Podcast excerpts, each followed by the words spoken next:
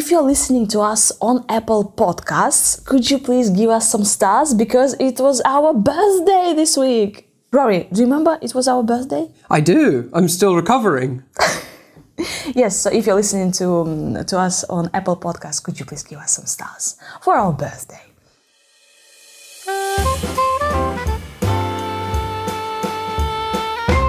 Hello, lovely. I'm Miriam. And my name is Rory, and we are the hosts of the IELTS Speaking for Success podcast, the podcast that aims to help you improve your speaking skills as well as your listening skills along the way. We started this podcast because we want you to use high level words and gorgeous grammar in your IELTS speaking and in your everyday English life. Dear listener, have you noticed any changes? Yay, the music! We've decided to add some Christmas spirit, some positive vibes into the podcast, and change the music to add some Christmassy stuff. Oh, talking about Christmas. Rory, what's your Christmas plan? Uh, I'd really like to take a holiday in my hometown. I don't know if it's possible, but it certainly seems like a good idea. Oh, in your hometown, you say? Because what a coincidence! We're gonna be talking about hometown today.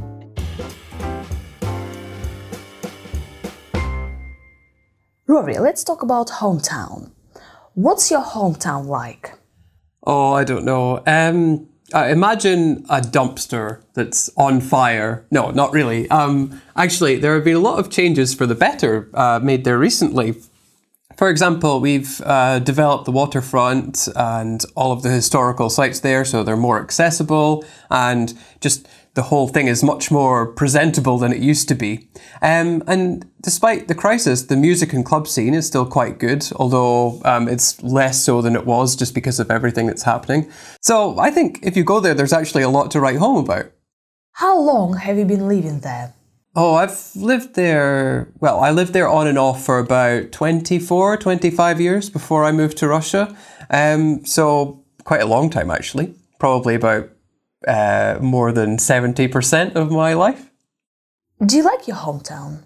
Most of the time, yes, actually. There are some cultural aspects I wish people wouldn't indulge in so much. Like, oh, I don't know, there's this thing about uh, people think it's like the superior virtue of being from a bad area or having a bad background or things like that. So people think that they sometimes people think they feel that they're superior to other people because they've come from a rough part of town. Um, but that's just like a small part of what is otherwise quite a really good tapestry, um, a cultural tapestry of the area. Um, lots of um, sort of cultural events happen in my hometown, for example, and there's lots of things to do and see there. So, in general, yeah, I feel really positive about it. What did you like about your hometown when you were a child? Um, I loved the coast or living near the seafront, um, or this idea of living near the water. Although, actually, I suppose it's more like living near the riverside because we live at the mouth of the river, or we, I lived there. Um, and my family still lives there to this day. It's full of all these little nooks and crannies that you could get lost in and have adventures. Um, for example, there's some gorse bushes near the burn close to my home, uh, and we used to play in there all the time. So I think that's my favorite thing. And then more broadly, the the people there are very. Like most of the people are really cool. I really like the um, the attitude and the atmosphere there. What's your hometown known for? Well, actually, um, historically, it was known for the three J's, which were jute, jam, and journalism. Uh, I should explain for those of you that don't know, jute is like uh, it's a kind of textile that's used in sack making, which was extremely useful in the Industrial Revolution. Um, and jam, of course, is the thing you put on your toast. And journalism, well, there were lots of newspapers and printing presses located in Dundee. Um, unfortunately, the jute industry collapsed. Um, and the jam industry is more spread out. Um, the journalism is still going though. There's lots of publications. Uh, most of them are moved online, but there's still that there.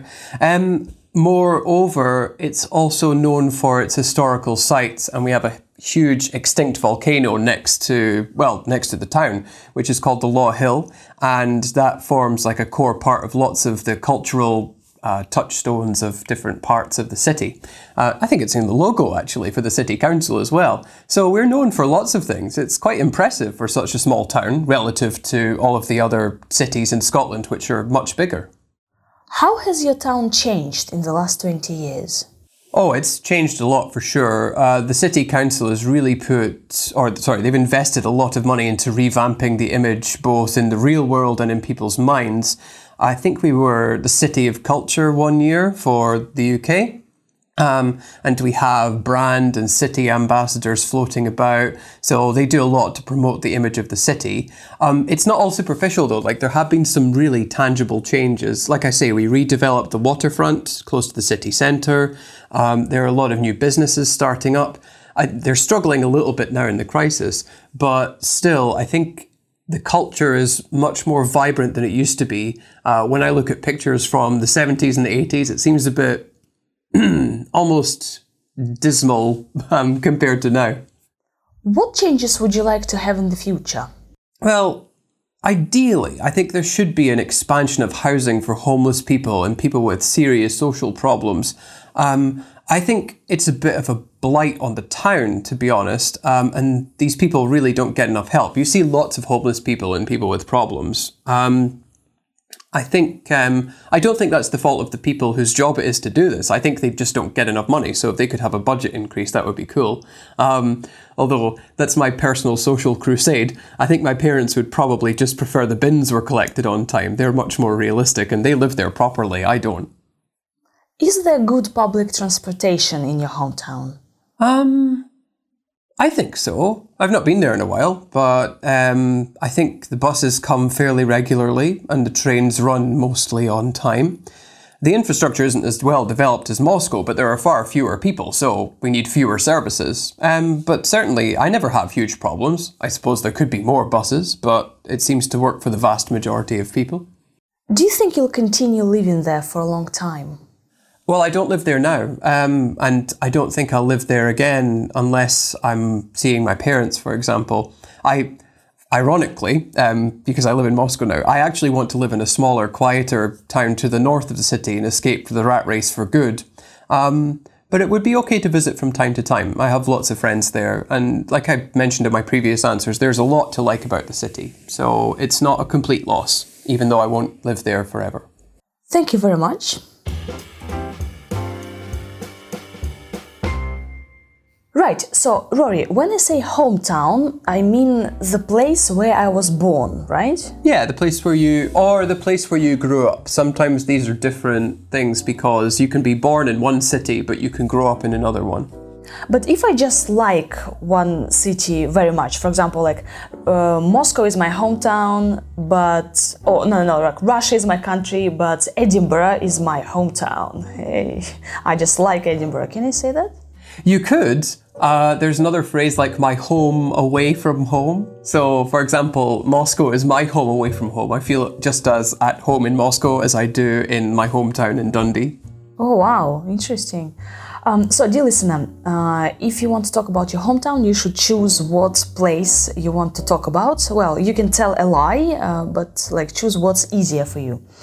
Okay, when we talk about um, our hometown, we talk about different things that are in the hometown. For example, Rory uh, has mentioned that um, he likes the coast, the riverside, or he enjoys living next to the waterfront. Or the mouth of the river. Um, it's important to point out that the mouth of the river is like an open part of it.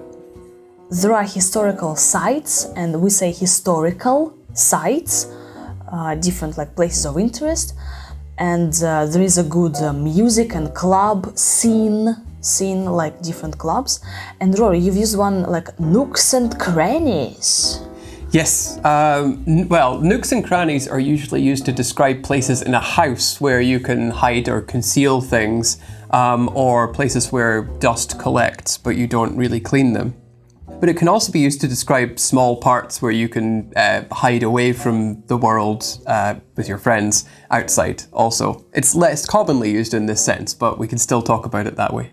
And you say that uh, it's a town. A town or a city? Um, well, I think of Dundee like a town, but it's actually a city. Uh, the way that cities are defined, I think, is in the UK, it's if it has a cathedral. Um, or a large church. Um, But for me, a city is a place like Moscow, which is huge. I mean, by comparison, Dundee only has something like 150,000 people living there, I think. Um, so I think of it like a town. A town is smaller than a city. Yeah, so like Moscow is a city. So we can say that my hometown is a city of culture. There are a lot of cultural events, like historical sites, cultural events, and then you can mention like what is there. For example, like high-rise buildings, cycle lanes, green areas, skyscrapers, mm, like again like the coast.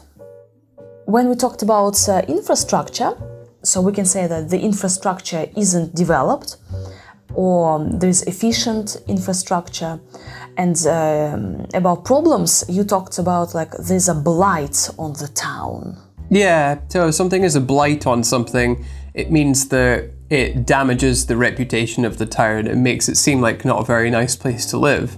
Um, and, well, I think if there's a lot of homeless people in a place, then it does not encourage, like, it doesn't give people a very positive impression of that place, which is unfortunate because my hometown's quite nice. yeah we can also say that there are some rundown areas like uh, areas in poor condition and uh, these rundown areas are a blight on the town Yeah, you could also say that they're dilapidated, which means the same thing. Oh, but that's a band yeah. nine word to I've describe been waiting for it. Dilapidated areas, Yeah. yeah. Can I say there are some dilapidated churches? Um, yep, usually it's talk about areas, but um, you can talk about individual buildings with the same word for sure. Yeah, and about the transport, you can say that uh, trains run on time. And um, to describe your hometown, we can say that it's uh, vibrant. So, Rory, you've used this word, vibrant. Yeah, it means that it's lively and active. Maybe not as much as it used to be, but then I think there are very few places that are like that in the current situation. Vibrant, yeah, or bustling, lively. You can also say like traditional, modern, cosmopolitan, or touristy if there are many tourists in mm-hmm. your hometown. It's touristy. And Rory, you said that there's a lot of culture going on and cultural events. However, uh, you said, I wish people wouldn't indulge in some cultural aspects. Okay, tell us first, what does it mean um, indulge in something? If you indulge in something, it means that you spend a lot of your time doing something that's very pleasurable. So, some people like to indulge in shopping, for example, or they like to indulge in watching soap operas. So, watching, like spending a lot of time doing this. You can also indulge in bad habits as well. And I think a bad habit that a lot of people have is saying or expressing how um, better they are or how much better they are than other people because of their background. And I'm not really sure that that's a very wise thing to do. So I can say that, oh, on the weekends I'm gonna indulge in watching Netflix all day. But the phrase is uh, very cool because Rory said, I wish people wouldn't indulge in some cultural aspects, or I wish people wouldn't indulge in drinking. Usually we say, I wish people could, right? Or I wish I were, I wish um, people. Uh, I wish people didn't litter so much, but here Rory has used I wish people wouldn't. Rory, what's going on? It's almost like you're expressing regret on behalf of other people. So it's like, I wish, I want, I desire uh, other people not to do this behavior, but they already do it, or it seems likely. Is that the best way of expressing it, or is there another way? Yeah, yeah, yeah, you're pretty good uh, at grammar of your own language. Well, yeah, but um, you know, it's always interesting to see how other people talk about it. yeah, it's like uh, when I want something uh, and I don't have it, I say like I wish I had a Maserati, right? But I don't have it. I talk about myself. But when I talk about other people, I can use this would. I wish people would stop complaining. I wish people wouldn't uh, drop litter everywhere. I wish people wouldn't, um, I know, be sad. So when we talk about other people, we can use would. And sometimes it's about annoying habits. So, for example, you go to the cinema and these people are munching on this popcorn, and you are you are you can't concentrate on your favorite film. they're making stupid noises and you say like, "Oh God, I wish people would stop eating at the cinema." I really do wish people would stop eating. That and talking. That annoys me at the cinema. Yes, people, let's stop eating at the cinema. Positive vibes. Anyway, back to the hometown. Um, mm-hmm. Yeah, back to the hometown. So there are questions about changes, and Rory, you've mentioned that the city council has done a lot of things, right? Yeah, they've made changes. Um, they've made a lot of changes for the better. So we talked about this in a recent episode about change, um, but it's worth saying again. It's usually change for the better or for the worse. Tangible changes. They've made tangible. Yeah, tangible changes are things that you can see and touch. So you can definitely see the development in the city over time. You just need to look at pictures, for example, or you could go there and you can see what it looks like. It's quite remarkable. It's not perfect, but it's definitely a it is definitely change in the right direction. Yeah, you can say there have been many changes in my hometown, and um, the authorities uh, have put a lot of effort into revamping its image. Yeah. So if you revamp your image, it's like uh, changing it to make it more interesting, dare I say, more sexy to attract people in. Um, and that means that, um, well, they have. Like a lot of people want to live in Dundee now. Uh, thanks to these efforts, there have been efforts made by other people in different areas, but this effort to make the town more attractive by the city council is one of these things that's encouraged people.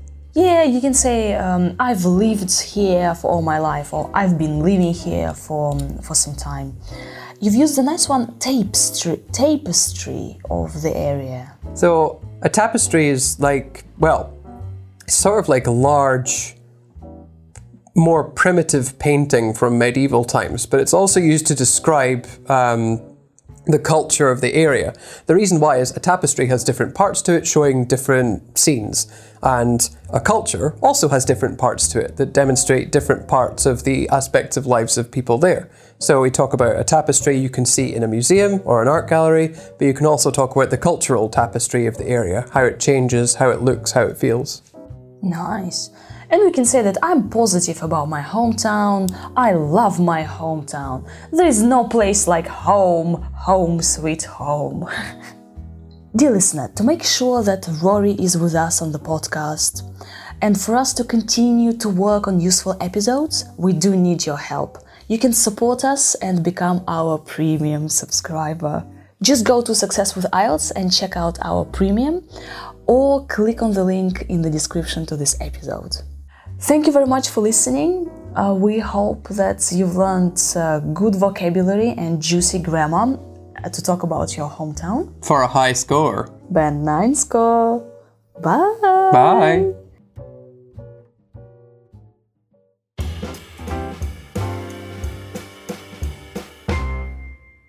Rory, let's talk about hometown. What's your hometown like? Oh, I don't know. Um, uh, imagine a dumpster that's on fire. No, not really. Um, actually, there have been a lot of changes for the better uh, made there recently. For example, we've uh, developed the waterfront and all of the historical sites there, so they're more accessible and just the whole thing is much more presentable than it used to be. Um, and despite the crisis, the music and club scene is still quite good, although um, it's less so than it was just because of everything that's happening. So I think if you go there, there's actually a lot to write home about. How long have you been living there? Oh, I've lived there. Well, I lived there on and off for about 24, 25 years before I moved to Russia. Um, so, quite a long time actually. Probably about uh, more than 70% of my life.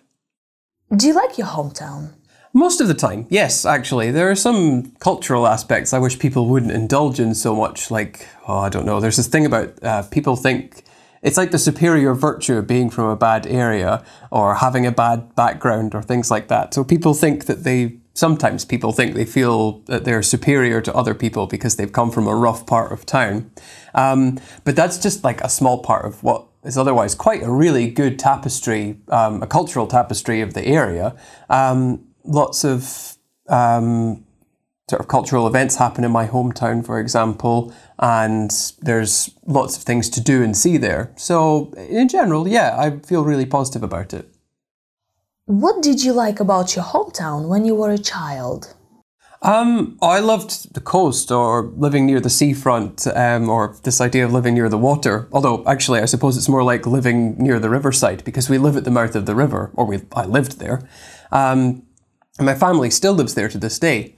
It's full of all these little nooks and crannies that you could get lost in and have adventures. Um, for example, there's some gorse bushes near the burn close to my home, uh, and we used to play in there all the time. So I think that's my favorite thing. And then more broadly, the the people there are very like most of the people are really cool. I really like the um, the attitude and the atmosphere there. What's your hometown known for? Well, actually, um, historically, it was known for the three J's, which were jute, jam, and journalism. Uh, I should explain for those of you that don't know, jute is like uh, it's a kind of textile that's used in sack making, which was extremely useful in the Industrial Revolution. Um, and jam, of course, is the thing you put on your toast. And journalism, well, there were lots of newspapers and printing presses located in Dundee. Um, unfortunately, the jute industry collapsed. Um, and the jam industry is more spread out. Um, the journalism is still going though. There's lots of publications. Uh, most of them have moved online, but there's still that there. Um, moreover, it's also known for its historical sites, and we have a huge extinct volcano next to well next to the town, which is called the Law Hill, and that forms like a core part of lots of the cultural uh, touchstones of different parts of the city. Uh, I think it's in the logo actually for the city council as well. So we're known for lots of things. It's quite impressive for such a small town relative to all of the other cities in Scotland, which are much bigger. How has your town changed in the last 20 years? Oh, it's changed a lot for sure. Uh, the city council has really put, or sorry, they've invested a lot of money into revamping the image both in the real world and in people's minds. I think we were the City of Culture one year for the UK.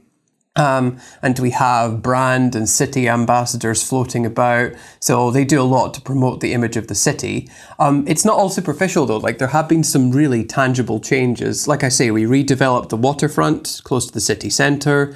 Um, there are a lot of new businesses starting up. I, they're struggling a little bit now in the crisis, but still, I think the culture is much more vibrant than it used to be. Uh, when I look at pictures from the 70s and the 80s, it seems a bit almost dismal um, compared to now. What changes would you like to have in the future? Well, ideally, I think there should be an expansion of housing for homeless people and people with serious social problems. Um, I think it's a bit of a blight on the town, to be honest, um, and these people really don't get enough help. You see lots of homeless people and people with problems. Um, I think um, I don't think that's the fault of the people whose job it is to do this. I think they just don't get enough money. So if they could have a budget increase, that would be cool. Um, although that's my personal social crusade. I think my parents would probably just prefer the bins were collected on time. They're much more realistic and they live there properly. I don't. Is there good public transportation in your hometown? Um, I think so. I've not been there in a while, but um, I think the buses come fairly regularly and the trains run mostly on time. The infrastructure isn't as well developed as Moscow, but there are far fewer people, so we need fewer services. Um, but certainly, I never have huge problems. I suppose there could be more buses, but it seems to work for the vast majority of people. Do you think you'll continue living there for a long time? Well, I don't live there now, um, and I don't think I'll live there again unless I'm seeing my parents, for example. I, ironically, um, because I live in Moscow now, I actually want to live in a smaller, quieter town to the north of the city and escape the rat race for good. Um, but it would be okay to visit from time to time. I have lots of friends there, and like I mentioned in my previous answers, there's a lot to like about the city. So it's not a complete loss, even though I won't live there forever.